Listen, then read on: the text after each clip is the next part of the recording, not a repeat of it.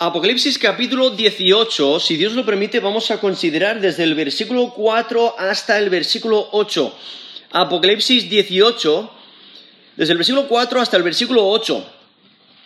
Dios conoce el pecado y lo castiga con severidad. Mantente alejado del pecado. Dios conoce el pecado y lo castiga con severidad. Mantente alejado. Aquí en, Apocalipsis capítulo 18 vemos cómo nos está presentando esta ciudad eh, que es la ciudad de Babilonia, es la eh, materialización del sistema antidios que en el futuro va a ser un centro religioso, va a ser un centro comercial, va a ser un centro político anti-Dios. O sea, es un sistema anticristiano que busca seducir a la población del mundo lejos de la verdadera adoración eh, del Dios verdadero. Pero Dios la va a destruir. Dios va a destruir a Babilonia y va a usar a sus enemigos para hacerlo. Dios va a usar a los aliados de Babilonia para destruir a Babilonia. Y lo encontramos ahí en, al final del capítulo 17, Apocalipsis 17, versículo 16, dice, y los diez cuernos que viste en la bestia, estos aborrecerán a la ramera y la dejarán desolada y desnuda y devorarán sus carnes y la quemarán con fuego, porque Dios ha puesto en sus corazones el ejecutar lo que Él quiso, ponerse de acuerdo y dar su reino a la bestia, hasta que se cumplan las palabras de Dios. Y aquí menciona a esta, a esta ciudad como una ramera, incluso en el versículo 2 del capítulo 17 nos dice, que con la cual han fornicado los reyes de la tierra y los moradores de la tierra se han embriagado con el vino de su fornicación. Entonces están embriagados en su seducción. Por eso lo presenta como una, la presenta como una ramera. Incluso nos dice el versículo 5, Apocalipsis 17, 5, dice que en su, eh, en su frente tiene un nombre escrito, un misterio, Babilonia la Grande, la madre de las rameras y de las abominaciones de la tierra. Ahí describiendo su carácter, describiendo este sistema antidios. Y en el capítulo 17 resalta su, derrumbe religioso, la destrucción de su sistema religioso, pero en, en capítulo 18 se enfoca en la destrucción comercial de este sistema antidios.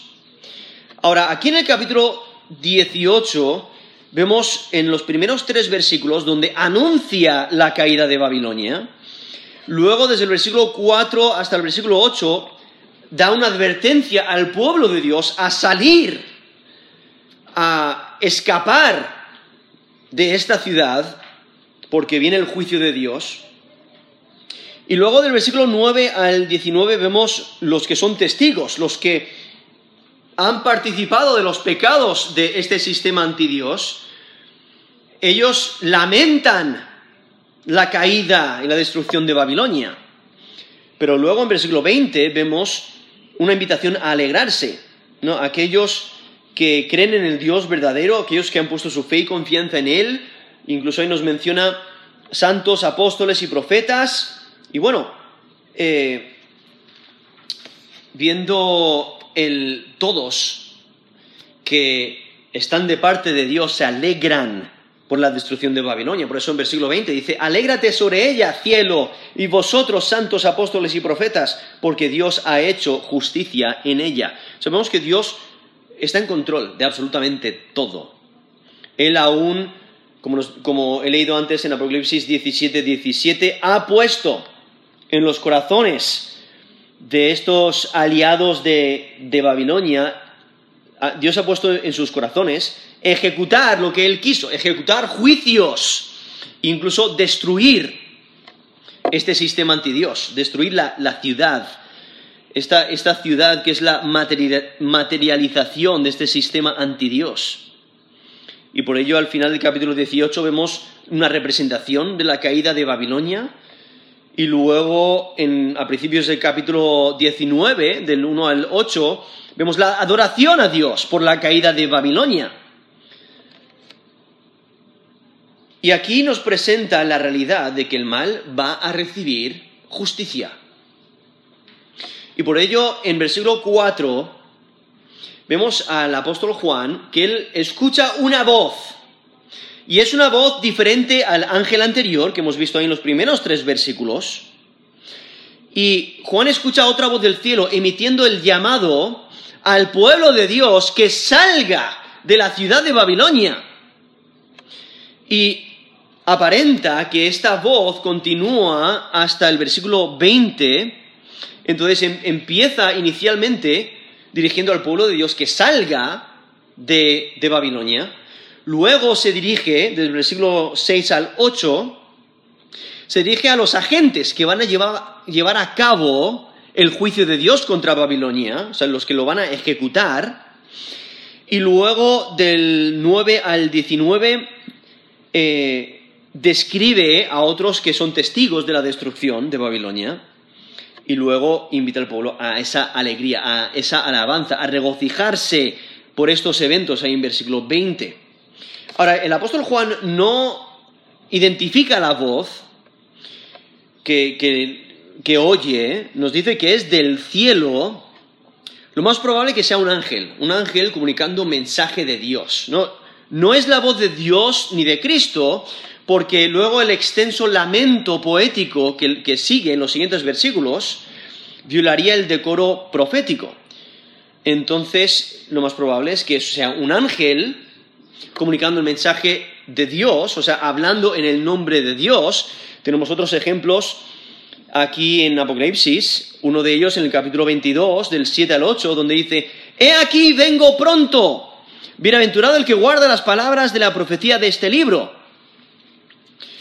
Y en versículo 8 vemos que el apóstol Juan identifica esas palabras como que vienen de Dios, pero las está comunicando un ángel.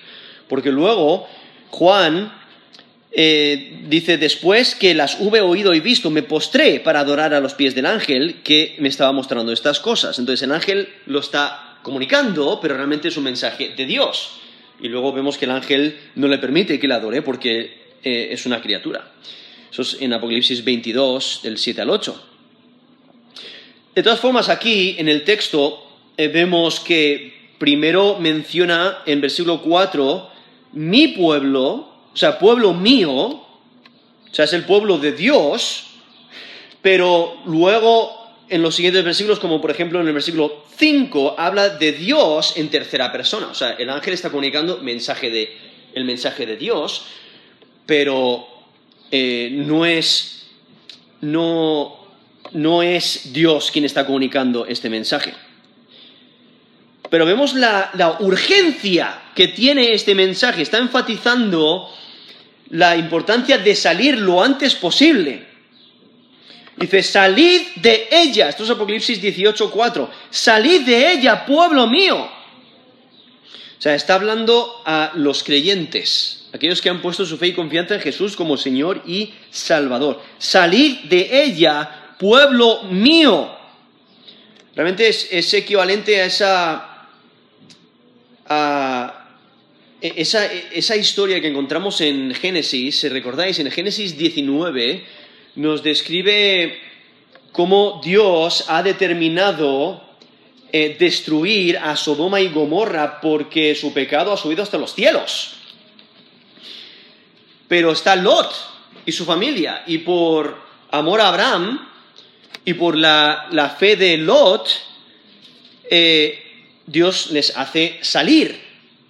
Pero vemos la urgencia que le presenta cuando en Génesis 19, versículo 15, dice, los ángeles daban prisa a Lot, diciendo, levántate, toma tu mujer y tus, y tus dos hijas que se hallan aquí para que no perezcáis en el castigo de la ciudad. Les están presentando esa urgencia porque van a destruir a Sodoma y Gomorra. Es el lugar donde donde vivía Lot y su familia. Entonces le dice, salid, viene la destrucción.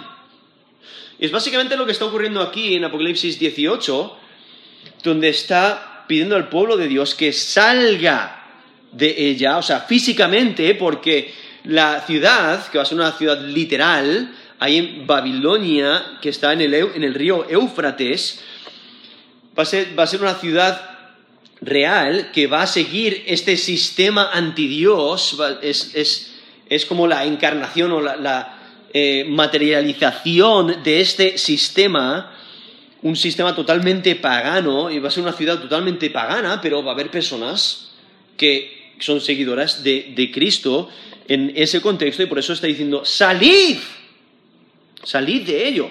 También en números 16, del 23 al 34, nos menciona otra historia de, esta urgencia de apartarse de aquellos que van a recibir destrucción. Como si recordáis la historia de, la rebelión de Coré, Datán y Abiram, en números 16 nos, nos menciona que Dios le dice a Moisés, habla a la congregación y diles, apartaos de en derredor de la tienda de Coré, Datán y Abiram. Porque ¿qué es lo que Dios va a hacer? Les va a destruir. ¿Y, cómo lo hace en ese caso? Lo hace de una manera nueva. ¿no? La tierra les traga. Y nos dice en versículo 32, estos números 16, 32, abrió la tierra su boca y los tragó a ellos, a sus casas, a todos los hombres de Coré y a todos sus bienes, y ellos con todo lo que tenían, descendieron vivos al Seol, o sea, vivos a la tumba.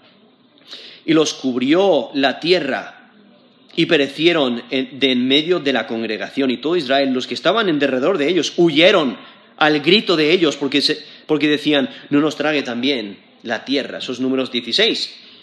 En la historia ahí la vemos desde el versículo 23 hasta el versículo 34, lo cual concuerdan con, con profecías eh, del Antiguo Testamento sobre Babilonia, en contra de Babilonia. Cuando en Jeremías 50, versículo 8, dice, huid de en medio de Babilonia y salid de la tierra de los caldeos y sed como los machos cabríos que van delante del rebaño. Eso es Jeremías 50, versículo 8. O Jeremías 51, eh, del 6 al 9, dice, huid de en medio de Babilonia y librad cada uno su vida para que no perezcáis a causa de su maldad, porque el tiempo es de venganza de Jehová, le dará su pago. Copa de oro fue, fue Babilonia en la mano de Jehová, que embriagó a toda la tierra, de su vino bebieron los pueblos, se aturdieron por tanto las naciones. En un momento cayó Babilonia y se despedazó. Gemid sobre ella, tomad bálsamo para su dolor, quizás sane Curamos a Babilonia y no ha sanado. Dejadla y vamos cada uno a su tierra, porque ha llegado hasta el cielo su juicio y se ha alcanzado hasta las nubes.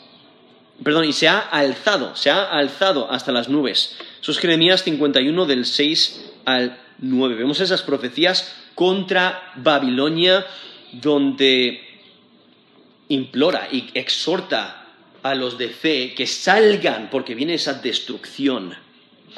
Y por ello aquí vemos este llamado a salir de, la ciudad.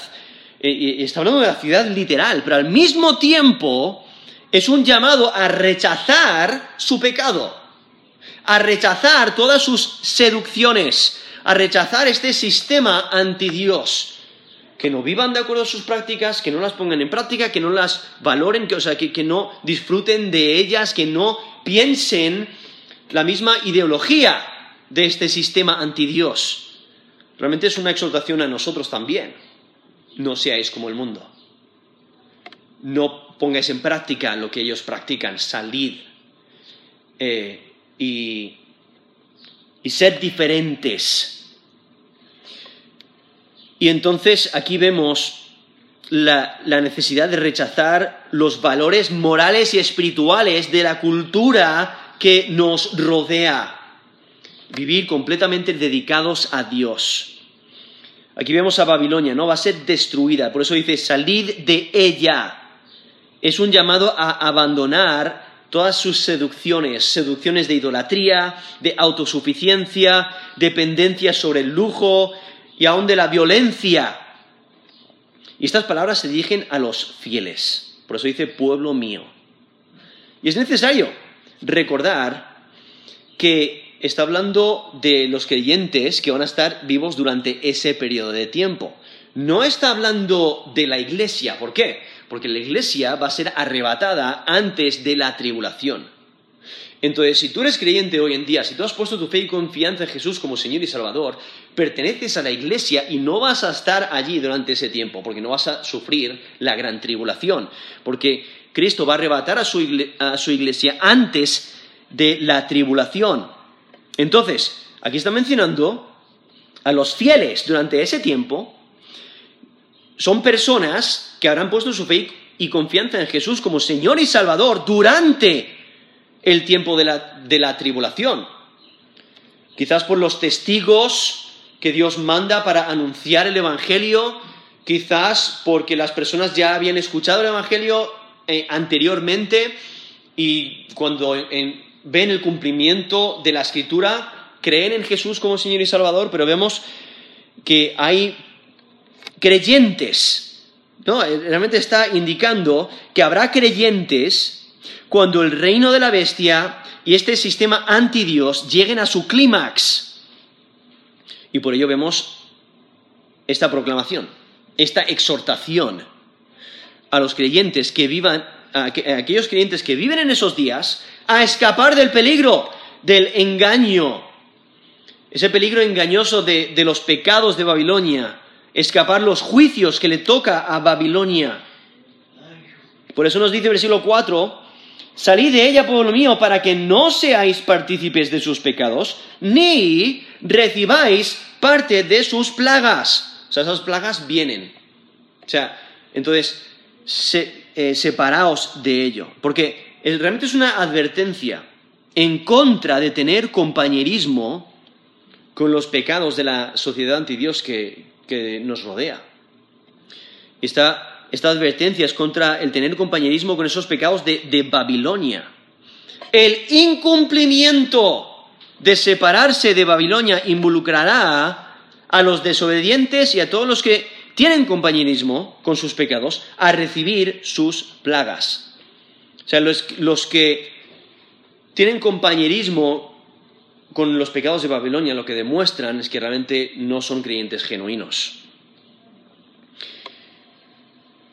Y entonces vemos aquí a Juan, al, apóstol Juan, que, como he mencionado antes, en, los primeros tres versículos, menciona en, en, especial versículo 2 que ha caído, ha caído la gran Babilonia. Ahora, en versículo 4 menciona que las plagas vienen. Y la razón por la que puede hacer e, esos, esos cambios es porque anteriormente, en el versículo 2, eso es una intercalación poética, ¿no? Entonces, ah, simplemente está anunciando lo que, lo que va a acontecer, está viendo todo el evento, especialmente porque es una profecía, estamos hablando de eventos futuros, y por ello dice, ¡ha caído! ¡ha caído! Pero entonces empieza a explicar cronológicamente cómo va a ocurrir. Y es que es un, aquí vemos un llamado a separarse de este sistema malvado y a recibir protección de las plagas de Dios que aún quedan por venir. En, el versículo 5 nos empieza a dar razones, eh, eh, razones por las cuales vienen estas plagas. Versículo 5 dice, porque sus pecados han llegado hasta el cielo y Dios se ha acordado de sus maldades. O sea, ese término pecado se refiere a, desviación de lo que es correcto. Es una infracción, infracción de la ley de Dios. Es maldad. Y este, este llamado que está presentando aquí, añadiendo esta razón por la cual deben de separarse de Babilonia y de sus prácticas, porque aquí dice, ha llegado, nos dice versículo 5, porque sus pecados han llegado hasta el cielo. Ese término traducido ahí, llegado, se refiere, es un término que se refiere a unir o juntar. de adherir. Y está hablando como de una estructura que se va amontonando de manera acumulativa, ¿no? Cuando se construye un edificio, vamos a decir una casa con ladrillos, pues se van pegando un ladrillo a la vez, pero poco a poco se van uniendo y, y va subiendo. Van subiendo los niveles de los ladrillos y va subiendo, entonces presenta aquí los pecados de Babilonia de esa manera, como que se van añadiendo uno a uno, se van adhiriendo, se van juntando, uniendo y entonces eh, se van amontonando de manera cumulativa y han llegado hasta los cielos. Pues se dice, sus pecados han llegado hasta el cielo y Dios se ha acordado de sus maldades. Ahora, esa idea de, que se acumulan hasta los cielos posiblemente está pensando o haciendo referencia al uso de los ladrillos de la torre de Babel. ¿Se recordáis? En Génesis 11 nos menciona esta rebelión contra Dios que quieren hacerse un gran nombre en la tierra y, y ahí en Génesis 11 nos dice, hagamos, vamos, hagamos ladrillo y comámoslo con fuego, perdón, cozámoslo. Vamos, hagamos ladrillo y cozámoslos con fuego. Y les sirvió el ladrillo en lugar de piedra y el asfalto en lugar de mezcla y dijeron, vamos, edifiquemos una ciudad y torre cuya cúspide llega al cielo y hagámonos un nombre por si fuéramos esparcidos sobre la faz de toda la tierra. Entonces quieren hacer ladrillo y quieren hacerse un gran nombre. Entonces empiezan a, empiezan a hacer ladrillo, empiezan a construir esta torre para hacerse un gran nombre, eh, demostrando esta rebelión que ellos quieren ser glorificados en vez de glorificar al Dios verdadero. Pero posiblemente está pensando en, en esta rebelión, en esta idea de, construir, de edificar, que algo que llega hasta el cielo, pero en este caso son los pecados que llegan hasta el cielo. Lo presenta como una acumulación, acumulación de pecados como si fueran ladrillos que van llegando hasta el cielo. Y lo cual es similar a ese clamor de Sodoma y Gomorra que se aumenta más y más, su pecado en Génesis 18, versículo 20 Dios dice, por cuanto el clamor contra Sodoma y Gomorra se aumenta más y más y el pecado de ellos se ha agravado en extremo. Descenderé ahora y veré si han consumado su obra según el clamor que ha venido hasta mí, y si no, lo sabré. Eso es Génesis 18 del 20 al 21. Entonces va subiendo ese clamor de su pecado hasta los cielos y Dios lo ve. Dios, Dios eh, va a castigar ese pecado. Ahora en Jeremías 51, 9, hablando de esta, esta profecía en contra de Babilonia, dice, porque ha llegado hasta el cielo su juicio, se ha alzado hasta las nubes, presentando ahí el pecado de Babilonia, que va aumentando, aumentando, se va añadiendo eh, y, llega hasta los cielos y Dios lo sabe. Y Dios se ha acordado. Aquí nos dice la última frase del versículo 5, Dios se ha acordado de sus maldades. Entonces, este sistema anti Dios, este pecado, el pecado que está mencionando, el pecado de Babilonia, es imborrable. Dios lo ha visto, Dios se ha acordado.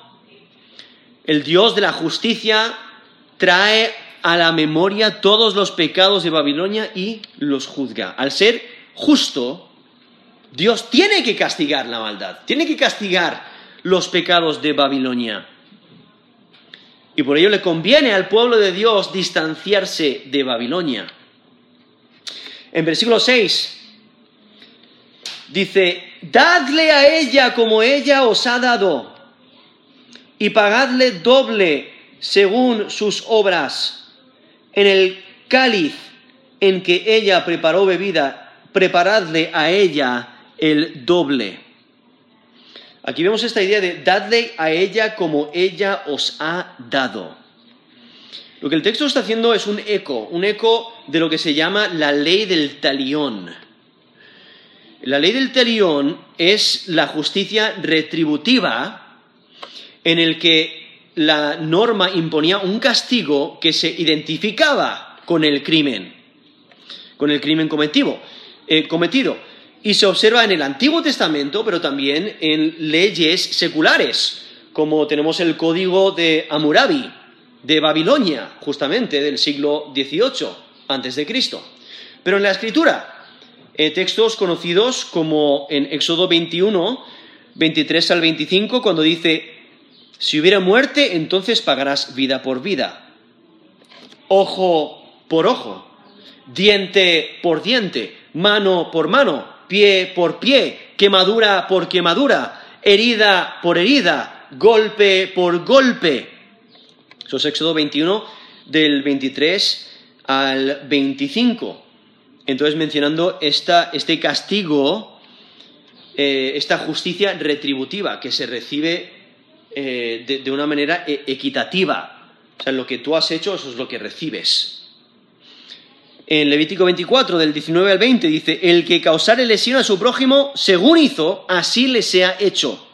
Rotura por rotura, ojo por ojo, diente por diente, según la lesión que haya hecho a, otro, tal se hará a él. Eso es Levítico 24, del 19 al 20. Y por ello aquí nos menciona en Apocalipsis 18, versículo 6, dadle a ella como os ha dado aún en, el Antiguo Testamento, las profecías contra Babilonia. En Jeremías 50, 15 dice, tomad venganza de ella, haced como ella, con ella como ella hizo. O en Jeremías 50, 29, conforme a todo lo que ella hizo, haced con ella. ¿No? Esta, esta justicia retributiva, imponiendo este castigo eh, igual al, a la culpa o al, crimen que, se ha cometido. Entonces el castigo es conforme al pecado. Tenemos textos como por ejemplo en Mateo 7.2. Dice, porque con el juicio que juzgáis seréis juzgados. Y con la medida con que medís os será medido. Eso es Mateo 7.2. Entonces, viendo la medida que tú pones en otros, el juicio que tú, con el que tú juzgas a otros, tú vas a ser juzgado. E, es, equitativo, ¿no? En Gálatas 6, 7 al 8, dice, todo lo que el hombre sembrare, eso también segará. Porque el que siembra para su carne, de las carnes segará corrupción, mas el que siembra para el espíritu, del espíritu segará vida eterna. ¿no? Ahí simplemente presentando el castigo es conforme al pecado. Y por ello aquí nos dice, dadle a ella como ella os ha dado. O sea, Dios es el que da la venganza. Él es el único que tiene el derecho de venganza. Nos dice Romanos 12, 19. No os venguéis vosotros mismos, amados míos, sino dejad lugar a la ira de Dios, porque escrito está, mía es la venganza, yo pagaré, dice el Señor. Y, ese texto viene de Deuteronomio, eh, bueno, el, texto que acabo de leer es Romanos 12, 19, pero el texto en el Antiguo Testamento dice, mía, eh, mía es la venganza y la retribución, eso es Deuteronomio 32, versículo 35 viendo que la venganza le pertenece a Dios, es, es su derecho al ser el Dios soberano y Él determina el juicio y su juicio es perfecto, porque Dios es el único que puede juzgar los motivos, porque Él lo conoce absolutamente todo. Él sabe todo sobre nosotros, Él sabe todo el pecado y aquí el pecado de Babilonia se ha aumentado y aumentado. Y por eso les, exige a los ejecutores que, que le, den exactamente lo que se merece. Ahora, aquí menciona el, el dale, dale a ella o págale, eh, pagadle, ahí en Apocalipsis 18, versículo 6. Y por su uso de ese término, dadle y pagadle, eh, aparenta que no está haciendo referencia en, cómo ha corrompido a las naciones, sino está haciendo referencia en particular a las persecuciones, al martirio de los creyentes, que luego nos menciona en versículo 24 de este mismo capítulo, Apocalipsis 18, 24, dice, en ella se halló la sangre de los profetas y de los santos y de todos los que han sido muertos en la tierra. aun cuando vamos al capítulo 19, versículo 2, dice, ha vengado la sangre de sus siervos de la mano de ella. Entonces, esta idea de esta venganza que está recibiendo, este castigo, en especial es por eh, su pecado de perseguir, de matar a los seguidores del Cordero. Entonces, no es necesariamente una, no es una oración de santos perseguidos buscando venganza personal, sino que es una interpretación celestial de la respuesta divina hacia la crueldad hecha de los malvados. Y estos malvados han pasado el punto de retorno, ya no pueden volver atrás, están endurecidos en su pecado. Es como eh, si aquellos que hacen rafting o quizás si van en canoa o en kayak en un río con, con mucha fuerza, ellos pueden eh, disfrutar de cierto control hasta que llegan a un punto donde hay una, gran fuente de agua, un, gran impulso de agua, y llega un punto de no retorno. O sea, ya, no tienes la fuerza, no tienes la habilidad de volver atrás porque el agua te lleva y te arrastra, ¿no? Te, te, lleva con tanta fuerza que no puedes retornar, no puedes volver atrás. ¿no? es esa idea estos pecadores, estos malvados han llegado al punto de no retorno. No puedes volver atrás, ¿no? Ya el juicio está aquí, vas a recibir lo que mereces. Es demasiado tarde para arrepentirse. Es una pronunciación judicial contra la civilización pecadora que ha alcanzado el límite del mal. Y por eso va a recibir la maldad. Ahora, ¿quiénes son los que ejecutan esta sentencia? Hay algunos que piensan que es una oración a Dios de una voz celestial. Otros piensan que, eh, que no se puede identificar a los ejecutores porque el pasaje realmente es un recurso retórico, entonces por eso no se identifican, simplemente es, es un recurso que está enfatizando la, certeza de la venganza de Dios contra la ciudad, pero no, es necesario identificarles a estos ejecutores. Eh, otros piensan que es el pueblo de Dios que, quienes lo ejecutan, pero realmente no es compatible con otros textos de la Escritura, como por ejemplo Romanos 12, 17, que nos dice, no paguéis mal por mal. Procurad lo bueno delante de todos los hombres o en 1 de Pedro 3.9, no devolviendo mal por mal, ni maldición por maldición, sino por lo contrario, bendiciendo, sabiendo que fuisteis llamados eh, para que heredáis bendición. Eso es 1 de Pedro 3.9. Entonces, en la escritura es clara, el creyente no debe tomar la venganza en sus manos, sino que debe de hacer lo bueno para con los demás. Entonces, no es probable de que sea el pueblo de Dios algunos piensan que simplemente son ángeles de juicio, pero lo más probable es que los ejecutores de esta sentencia son los enemigos de Dios. Los enemigos de Dios a los cuales Dios usa para obrar su venganza, lo cual nos lo ha mencionado ya al final del capítulo 17, donde nos dice, versículo 16, los diez cuernos que viste en la bestia, estos aborrecerán a la ramera, y la dejarán desolada y desnuda, y devorarán sus carnes, y la quemarán con fuego. Entonces es más probable que sean estos, estos que eh, son parte del, reino de la bestia, pero que en, el tiempo de Dios, bajo la soberanía de Dios, destruyen la ciudad de Babilonia y destruyen este sistema en especial el sistema religioso en capítulo 17 y en el capítulo 18 el sistema comercial, este sistema antidios. Y es que los aliados del anticristo no son los que destruyen a Babilonia conforme al plan de Dios, o sea, todo está bajo la soberanía de Dios, lo cual confirma el resultado del juicio en los dos capítulos, porque eh, esta ciudad de Babilonia recibe castigo y es quemada con fuego, y lo vemos en los dos capítulos en capítulo 17, versículo 16, la última frase dice, la quemarán con fuego. Y en capítulo 18, del 8 al 9, menciona en versículo 8, será quemada con fuego. Entonces confirma ahí el resultado del juicio de estos dos capítulos. Eh, esta ciudad va a ser quemada, va a ser destruida por completo. Pero Dios es el que está usando a los, a los aliados de Babilonia para destruir a Babilonia. Está usando sus propios enemigos para vengarse.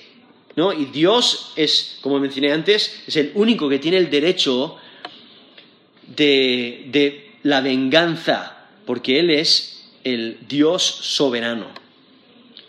Pero Dios puede usar a sus enemigos para obrar venganza. Y lo que Dios hace es poner en el corazón de estos enemigos de destruir su preeminencia religiosa y comercial. Ahora, algo realmente presenta el texto cierta dificultad aquí en el versículo 6, porque dice, dadle a ella como ella os ha dado. O sea, es darle de una manera equitativa, ¿no? Pero luego, las siguientes frases dice, y pagadle el doble según sus obras. En el cáliz en que ella preparó bebida y preparadle a ella el doble. Y entonces hay discusión entre comentaristas a lo que se refiere este doble. Eh, algunos piensan que simplemente está hablando de una medida e-, equivalente, una misma medida, pero no, no necesariamente el doble, sino exactamente lo que se merece de una manera eh, doble. Por ejemplo, tenemos un texto en Mateo 23, versículo 15, donde aparenta que se usa de esta manera, una equivalente, de la misma medida. Cuando Jesús le dice a los fariseos y escribas, dice, ay de vosotros, escribas y fariseos hipócritas, porque recorréis mar y tierra para hacer un prosélito, y una vez hecho, le hacéis dos veces más hijos del infierno que vosotros. Entonces aparenta que simplemente los está poniendo de una manera equitativa, los estáis haciendo exactamente como vosotros. Otros comentaristas piensan que es una metáfora, este, esta idea de doble, en que, una metáfora que significa completo. Entonces, está hablando de una recompensa completa. No está hablando de una, una recompensa doble de retribución o doble en severidad, sino un juicio completo. O sea, todo lo que se merece. Tenemos textos como en Segundo de Reyes 2, versículo 9, donde aparenta que lo usa de esta manera, ¿no? De una manera completa. Por ejemplo, ahí Eliseo eh, pide a Elías, cuando Elías le dice a Eliseo, pide lo que quieras que, que haga por ti antes que yo sea quitado de ti, y dijo Eliseo, te ruego que una doble porción de tu espíritu sea sobre mí. Eso es segundo de Reyes 2.9, lo que aparenta que está pidiendo eh, algo completo, ¿no? El, espíritu completo, eh, esa habilidad completa que Dios le ha dado. En Isaías 40, versículo 2, dice, hablad al corazón de Jerusalén, decidle a voces que su tiempo es ya cumplido, que su pecado es perdonado, que doble ha recibido de la mano de Jehová por todos sus pecados. Y aparenta en ese texto también que lo menciona de una manera completa, no ha recibido su juicio completo. Pero obviamente la otra opción aquí es tomarlo de una manera estrictamente literal, donde dice pagadle el doble, que es más allá de una compensación equivalente, es exactamente el doble, no solamente hacer lo equivalente, sino ir más allá.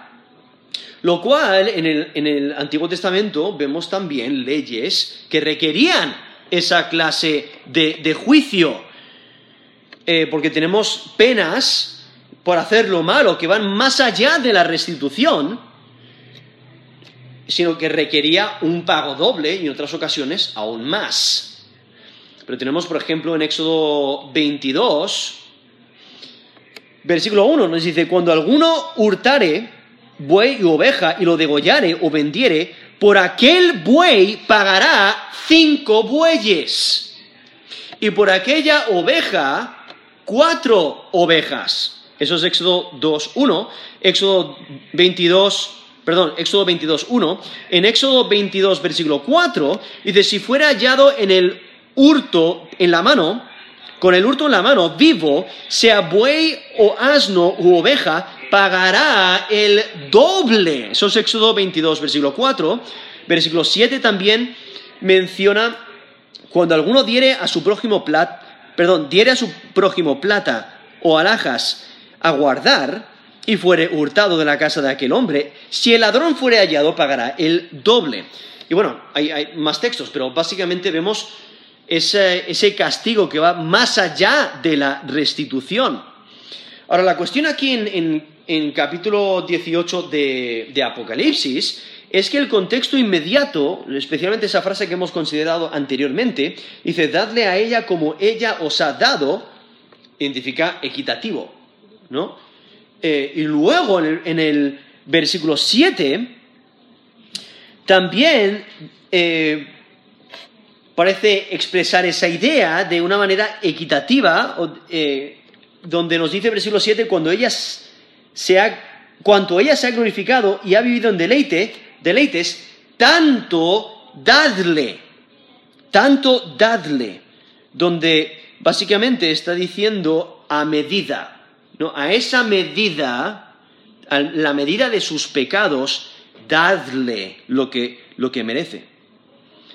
Entonces, eh, entender este término doble como una metáfora por, eh, por completo elimina la aparente contradicción de que es equitativo, pero luego hay el doble.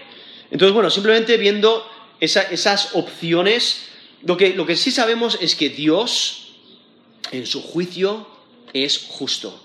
Y la maldad de Babilonia eh, ha llegado hasta los cielos, sobrepasa y por ello Dios le da castigo equivalente a la ofensa, le da exactamente lo que se merece.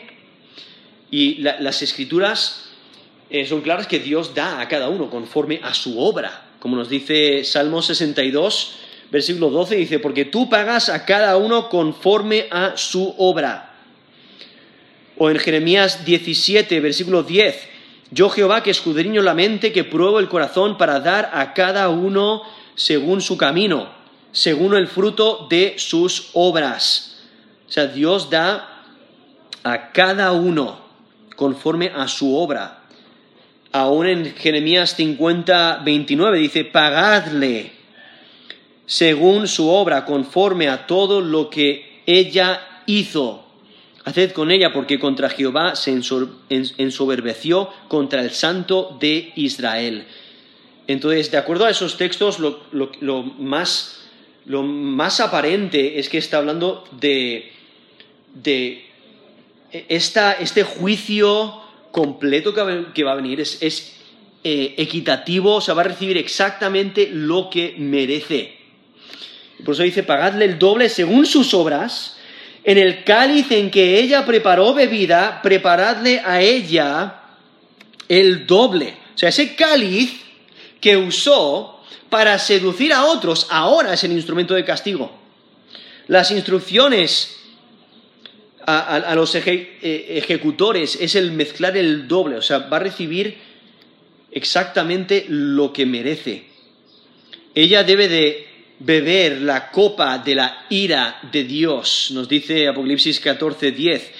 Él también beberá del vino de la ira de Dios, que ha sido vaciado puro en el cáliz de su ira, y será atormentado con fuego y azufre delante de los santos ángeles y del Cordero. Eso es Apocalipsis 14, eh, versículo 10, hablando de aquellos que, que no... Eh, que no siguen al, Cordero, sino que siguen a la bestia y, obedecen a la bestia y reciben esa marca de la bestia. Y entonces reciben la ira de Dios. Entonces, el, énfasis que nos presenta aquí el versículo 6 es esta seguridad de que va a recibir el castigo que merecen sus maldades. No va a escapar. Y entonces en versículo 7 nos menciona el razonamiento, el por qué. Dice, cuanto ella se ha glorificado y ha vivido en deleites, tanto dadle del tormento y llanto, porque dice en su corazón, yo estoy sentada como reina y no soy viuda y no veré llanto.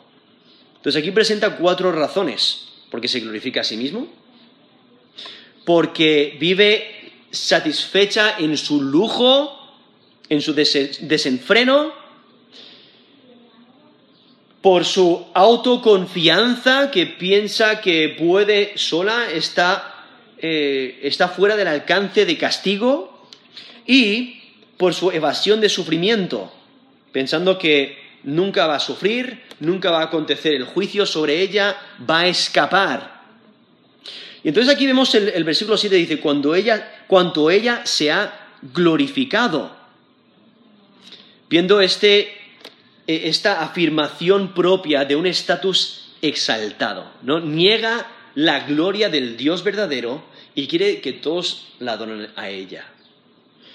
Eh, realmente refleja esa actitud que vemos en Romanos 1, del 19 al 23. Dice, porque lo que Dios se conoce, les es manifiesto, pues Dios se lo manifestó. Porque las cosas invisibles de Él, su eterno poder y deidad, se hacen claramente visibles desde la creación del mundo, siendo entendidas por medio de las cosas hechas, de modo que no tienen excusa pues habiendo conocido a Dios, no le glorificaron como a Dios, ni le dieron gracias, sino que se envanecieron en sus razonamientos.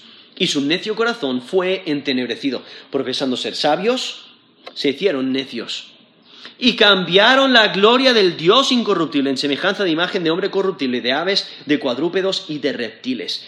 Eso es Romanos 1, 19 al 23, pero todo ese texto refleja el, el pecado del hombre rechazando al Dios verdadero y siguiendo sus propios designios.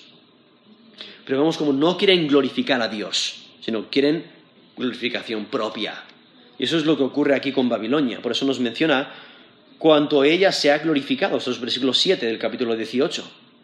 Pero aún también dice, y ha vivido en deleites, hablando de, este, de esta vida de lujo, con sus elementos de arrogancia, descortesía, autocomplacencia, desenfreno, crueldad, esta satisfacción del lujo. Estas personas que están completamente entregadas a conseguir más, a vivir por el dinero y entonces impactan negativamente a los de su alrededor.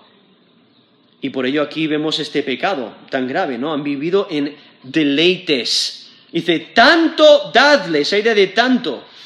Es una manera de decir que el tormento y la lamentación deben de corresponder exactamente a la perversidad de Babilonia. Por eso dice, tanto dadle de tormento y llanto. E, este, este, principio de igualar el castigo con el crimen, como vemos en Lucas 14, 11, dice, porque cualquiera que se enaltece será humillado.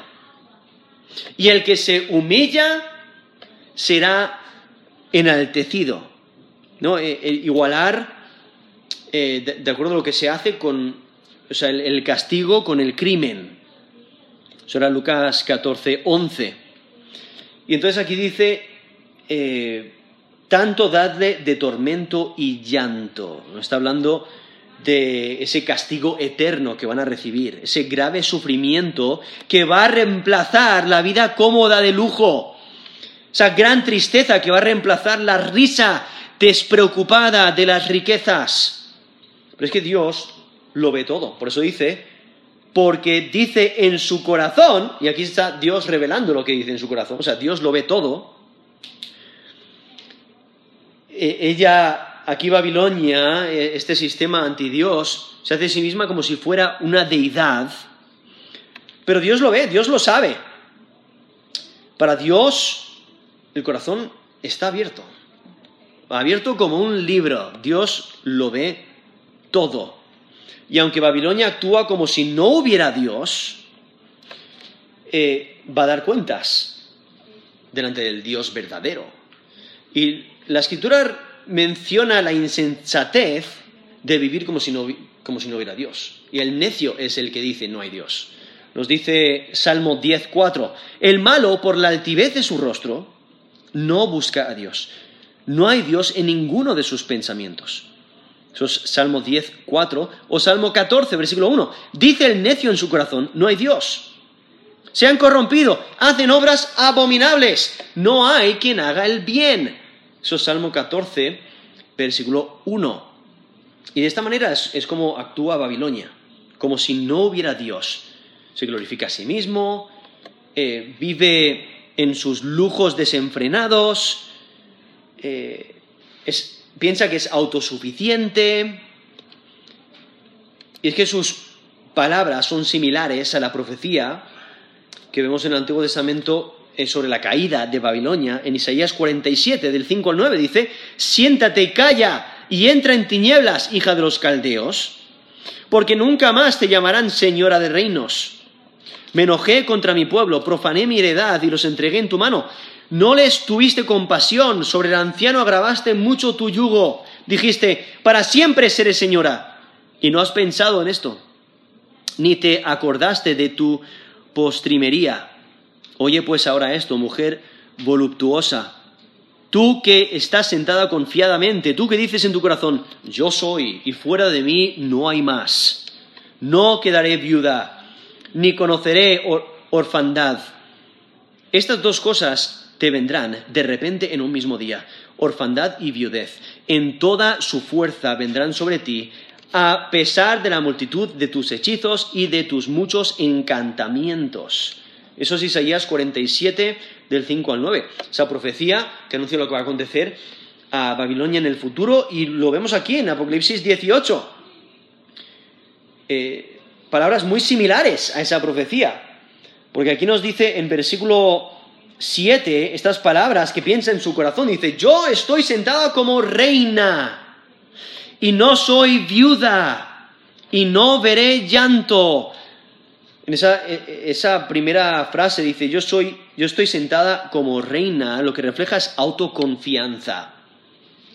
Tiene confianza en sí misma de que está fuera del alcance de castigo es tan poderosa que nadie la puede castigar por, toda su maldad.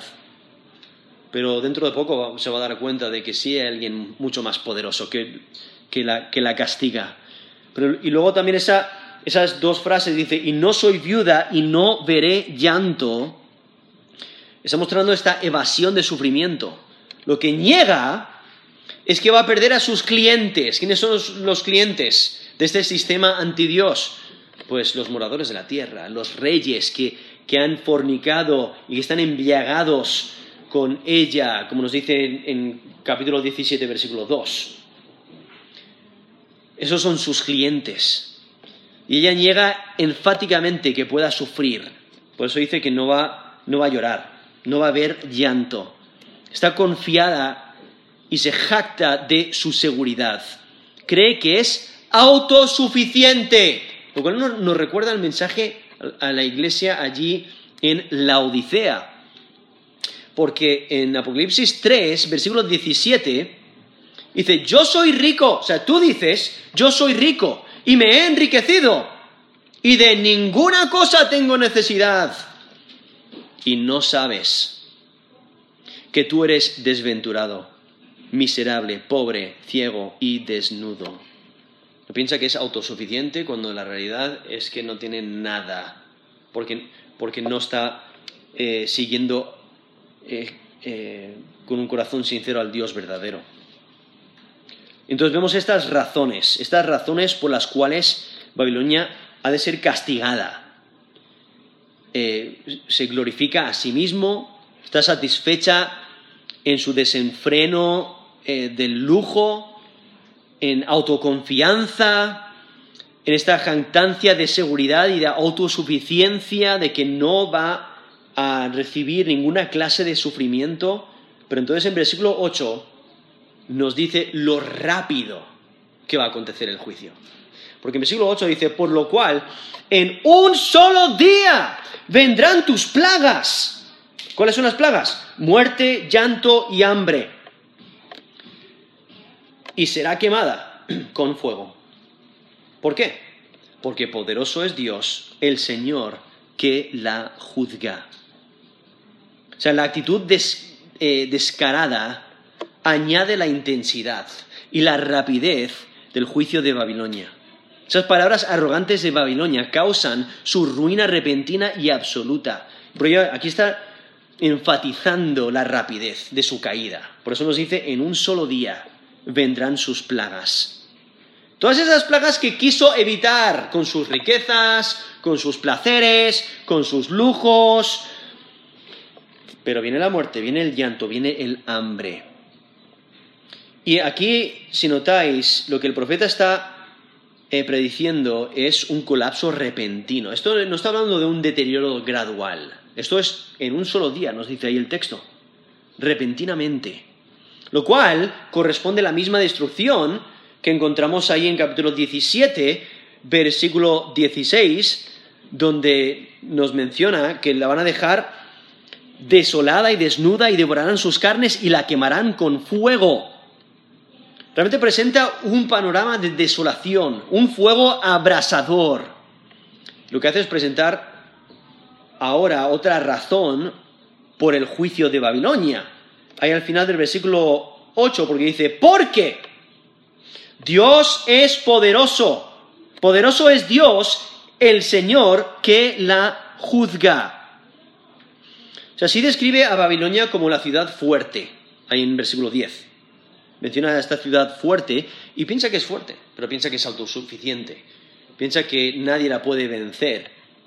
Pero lo que no sabe es que su poder, su fuerza, no equivale al gran poder de Dios.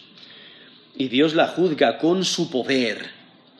Y Dios es en su control crea una alianza que destruye a Babilonia. Y vemos que está dentro de su plan, como nos menciona ahí Apocalipsis 17, 17.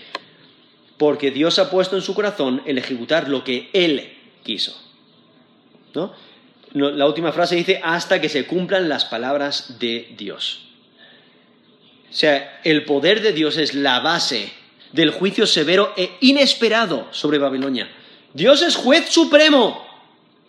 Y Dios aún puede usar agentes eh, para infligir castigo y usa a estos sus enemigos, a los diez cuernos, a la bestia, para destruir a Babilonia. Lo que nos damos cuenta es que el mal recibe lo que merece no va a escapar juicio, por mucho que piense que es autosuficiente, que es intocable, por mucho que piense que nunca le va a venir el sufrimiento, que puede persistir en su maldad y, puede exaltarse a, sí mismo, eh, Dios va a dar al que persiste en su pecado exactamente lo que merece. Y por ello la exhortación al creyente es apártate del mal. Aléjate del pecado. No pongas en práctica sus hechos porque van a recibir castigo. Por eso, eh, los padres, ¿qué le dicen a, sus hijos cuando están, cuando están creciendo? Les dicen, hijo o hija, si tus amigos empiezan a hacer algo malo, vete de allí. ¿No? ¿Por qué? Porque aunque tú no lo hagas, vas a estar asociado con ello. Si, eh, estás en, un grupo de amigos y de repente empiezan a hablar sobre, oye, vamos a ir a, la tienda y, vamos a robar un par de cosas, ¿no? Para hacer una, eh, para compartir aquí eh, lo, que vayan a robar. pues no, vete de ahí, porque te van a asociar con ese grupo, aunque tú no seas parte de ese grupo, aunque tú no hayas participado de ello, sepárate, apártate. No es la idea. Aquí nos está diciendo, sepárate de este sistema anti Dios, porque eh, vienen sus juicios y si persistes en tus pecados vas a recibir esos juicios. Es que Dios conoce el pecado y lo castiga con severidad. Mantente alejado. Vamos a terminar en oración.